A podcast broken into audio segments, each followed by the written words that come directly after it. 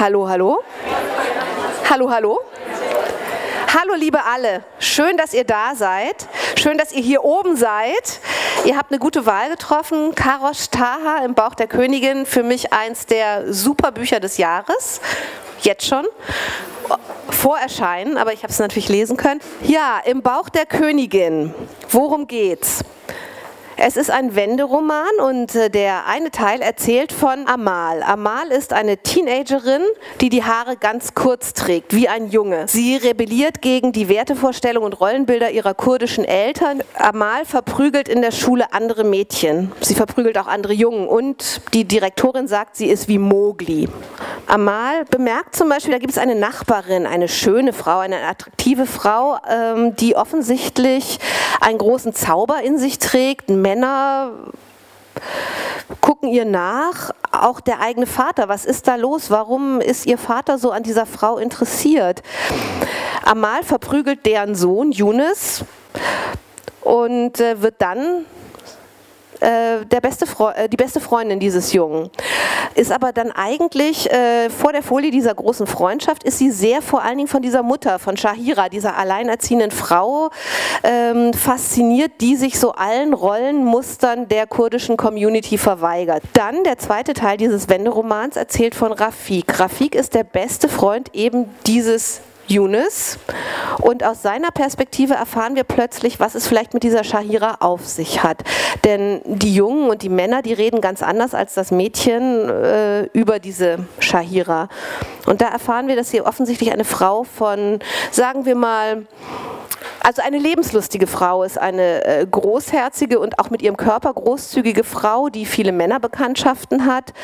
Und äh, das ist natürlich eine Provokation in der kurdischen Community. Sie wird auch eine Hure genannt. Drei Personen stehen im Zentrum von im Bauch der Königin. Das sind natürlich die beiden Teenager, Amal und Rafik, und es ist aber eben auch Shahira. Allen gemeinsam ist, dass sie aus dem Irak nach Deutschland gekommen sind und hier eine Zukunft suchen, unabhängig von den Rollenzuschreibungen ihrer Herkunft. Sie alle sind in einem Dazwischen, zwischen den Sprachen. Symptomatisch dafür ist, dass Amal sich eine Sprache erträumt, erwünscht, ein sogenanntes Kurdeutsch, wo sie sagt, äh, das ist die Sprache, in der wir denken, bevor wir anfangen zu sprechen. Und das wäre für sie die Sprache, in der sie mit ihrer Mutter kommunizieren kann, ohne Konflikte. Denn die Mutter spricht kaum Deutsch, mehr Kurdisch. Karosch hat einen postmigrantischen Roman geschrieben, eine Geschichte geschrieben über den Schmerz der Entwurzelung, über die Entfremdung, über die Suche nach Selbstbestimmung und Selbstverortung und natürlich der Suche nach der eigenen Identität.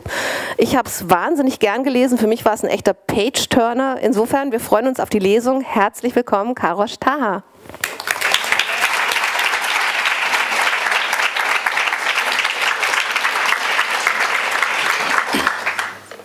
Danke für die. Einleitung und äh, vielen Dank für das Kommen. Ich bin aufgeregt, ja. Und Mutter erinnerte sich. Einen Chai in einer Hand, in der anderen die Zigarette, starrte Vater in den Fernseher. Auf Al Jazeera schrien sich Araber an. Sie diskutierten über die Lage Iraks. Er meckerte, er würde jetzt lieber eine Zeitung lesen, als Hunden dabei zuschauen, wie sie sich anbellen. Und er schlürfte seinen Chai.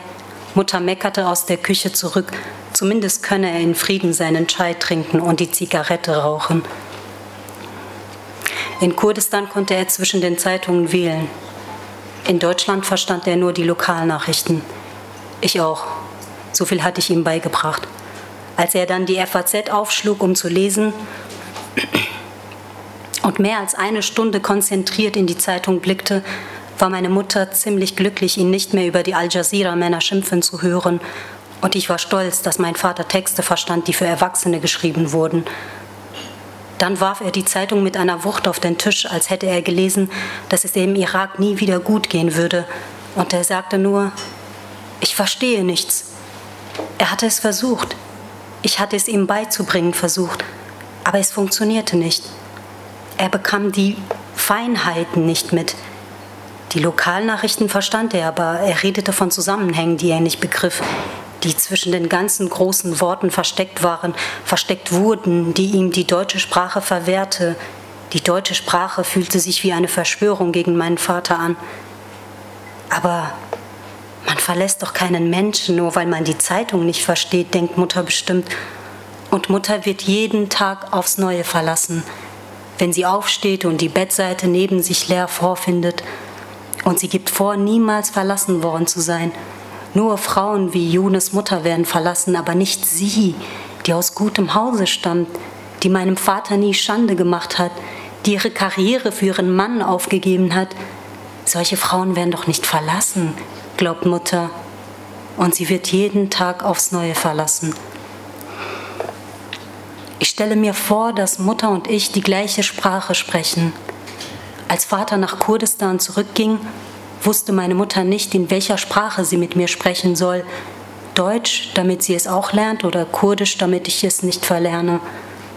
Und in meiner Vorstellung beschließen wir beide Sprachen zu sprechen und immer dann zu wechseln, wenn uns die Wörter ausbleiben. Und wir träumen in Kurddeutsch, einer Sprache, die so nicht vorgesehen war, die 2587 nach Christus in den ersten offiziellen Dokumenten auftauchen wird, die ihre Präzision durch die Melodie erreicht. In dieser Sprache haben Menschen gedacht, noch bevor sie das erste Wort sprachen. Und nur in dieser Sprache kann im All über die Erde gesprochen werden, darüber, wie sie von dort aus betrachtet aussieht. Ich stelle mir vor, wie, wie wir einander jetzt beim Essen erzählen können, was wir heute beobachtet haben und was das mit uns gemacht hat. Ich stelle mir vor, wir leben in der gleichen Zeit. Meinen Teller stelle ich in die Spüle, drehe den Wasserhahn voll auf, wische die Essensreste mit dem Strahl weg, um Mutter nicht zu verärgern. Ich verlasse die Wohnung. Mutter hat längst aufgegeben, mir das zu verbieten. Jetzt sagt sie nur noch, ich solle nicht lange draußen bleiben. Und weil sie mich nicht mehr kontrollieren kann, wird Baran strenger erzogen. Ich bekomme ein schlechtes Gewissen, weil er mein Fehlverhalten ausbaden muss. Mutter will nicht, dass ich rausgehe, weil es keinen Ort gibt, wo ich mich aufhalten könnte. Es gibt den Marktplatz mit dem Lidl, an dessen Wand mein Vater mit Edding ein Tor gemalt hat. Es gibt eine Teestube, es gibt drei Spielcasinos, es gibt zwei türkische Lebensmittelläden, die von einem Kurden und von einem Libanesen betrieben werden. Es gibt eine halbseitig gerissene Schaukel, es gibt acht Sitzbänke über das ganze Viertel verteilt, es gibt zwei Bushaltestellen, es gibt drei Kioske, es gibt vier Wettbüros, es gibt eine türkische und eine deutsche Bäckerei, es gibt zwei Kirchen, es gibt am Rande des Viertels eine Moschee, aber keine richtige, nur so ein Haus, aber da drin wird gebetet, also zählt es schon als Moschee. Es gibt eine Eisdiele, es gibt drei Dönerbuden, es gibt einen Schuhladen, der schließen wird. An seinen Platz kommt ein Deichmann. Es gibt zwei Internisten, einen Zahnarzt, aber keinen Orthopäden. Es gibt viele Menschen, die nicht wissen, wo sie sich aufhalten sollen, wenn sie rausgehen.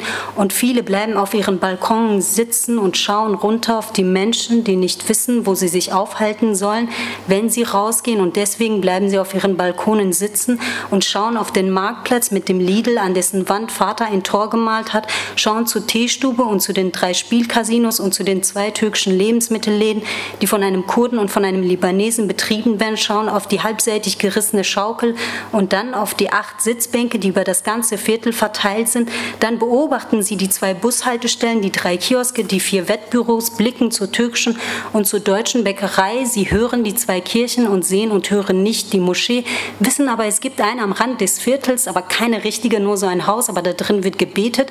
Also also zählt es schon als Moschee. Dann schauen Sie zur Eisdiele, zu den drei Dönerbuden, dem Schuhladen, der schließen wird und danach wird ein Deichmann zu beobachten sein. Sie sehen, wer zu welchem Internisten geht, Sie sehen, wer beim Zahnarzt war, aber Sie sehen keine Menschen zum Orthopäden gehen. Ihn gibt es hier nicht. Und das ist alles.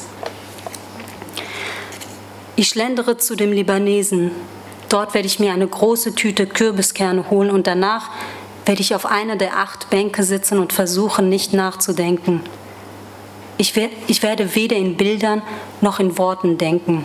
Ich werde an das Nichts denken und mir vorstellen, wie sich ein schwarzer Punkt in meinem Kopf ausbreitet, meinen Kopf verschlingt und die Welt verschlingt und werde dann doch gedacht haben. Ich gehe zum Libanesen, weil ich nicht mit dem Kurden reden will. Der Kurde, Ramsi heißt er, Ramo nenne ich ihn, hat dafür gesorgt, dass meine Mutter seit Jahren ein Kopftuch trägt. Nicht aus Überzeugung. Es ist eine Attrappe. Der Ring an ihrem Finger hat Ramo nicht davon abgehalten, meine Mutter zu belästigen, ihre Hand an der Kasse zu berühren und beim nächsten Mal sogar länger zu halten und sie zu zwingen, ihm in die Augen zu schauen. Der Ring ist ungültig, weil der Ehemann weg ist, dachte Ramo an der Kasse und fasste nach Mutters Hand, die sie ihm entzog, so schnell entzog wie von der Schlange gebissen, hektisch den Einkauf in Tüten packte, mich vor sich her schubste, nach Hause schubste, als würde die Welt schwarz werden, von einem schwarzen Punkt verschlungen werden. Und sie schloss sich im Bad ein und winselte. Und ich wollte ihr Winsel nicht hören.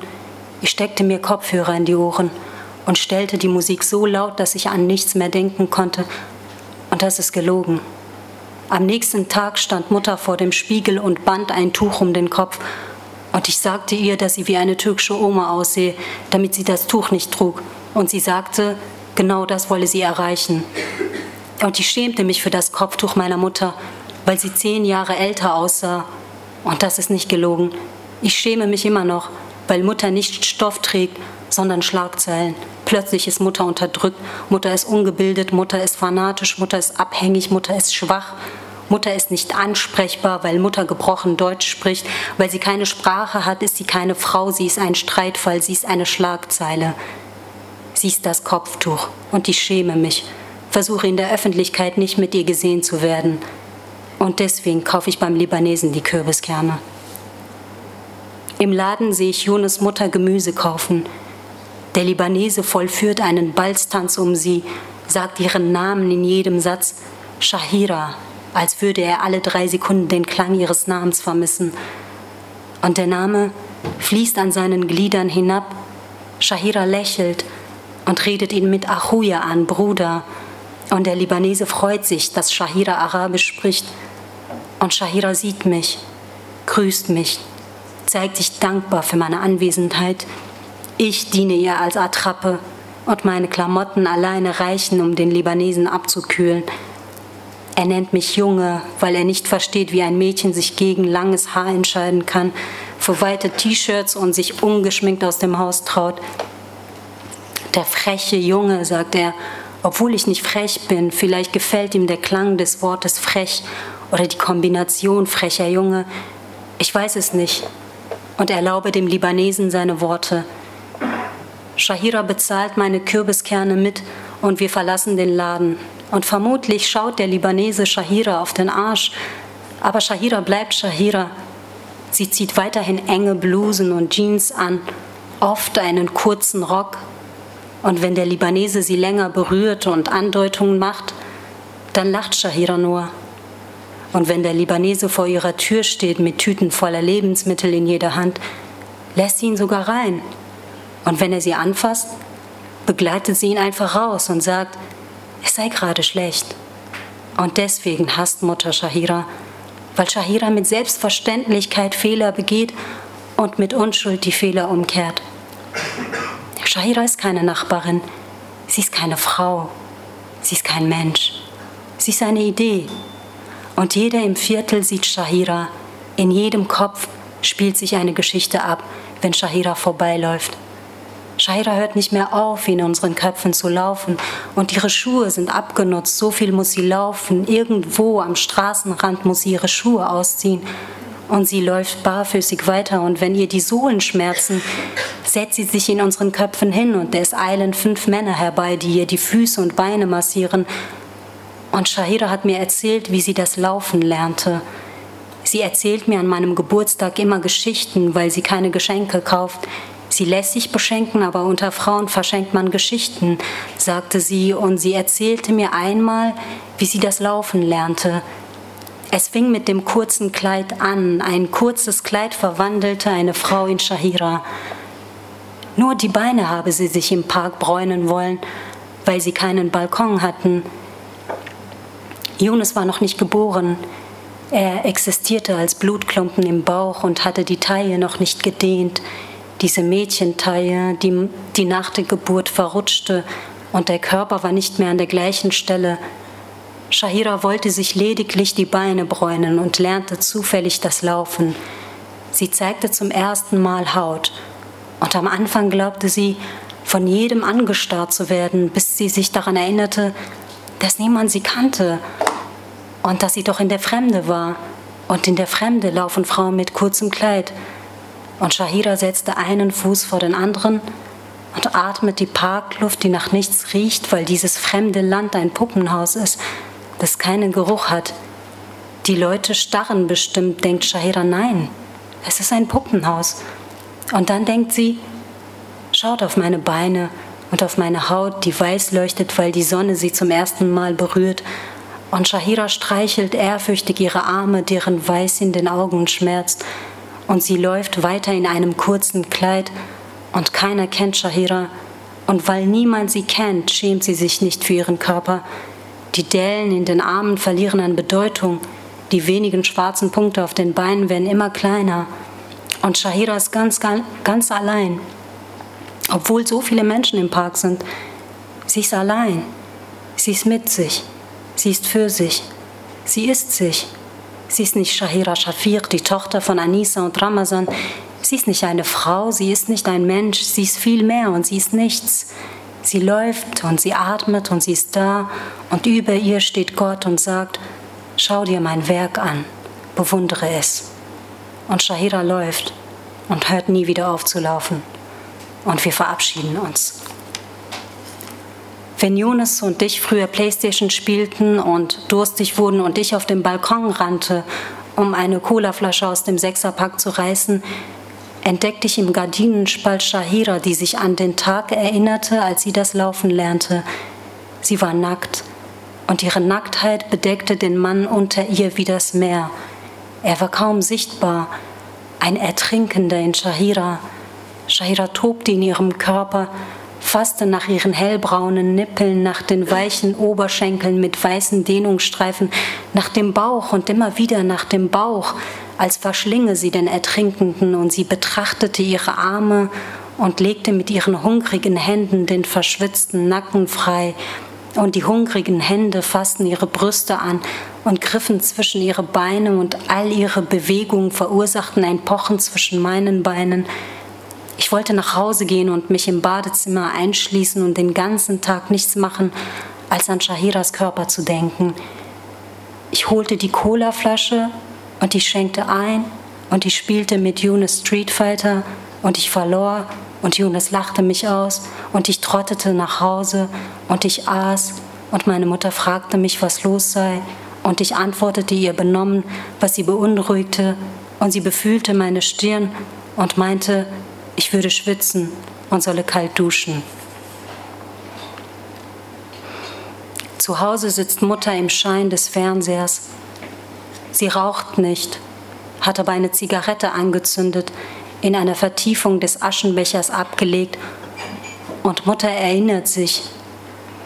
Eine Zigarette in einer Hand, in der anderen einen Chai, starrte Vater auf den Fernseher. Auf Al Jazeera diskutierten Araber die Lage des Irak. Sie bellten sich an, die Männer vom Al Jazeera. Vater meckerte, er würde lieber eine Zeitung lesen, denn in Kurdistan konnte er alles lesen. Und die Männer auf Al Jazeera schrien sich an, dem Irak würde es nie wieder gut gehen.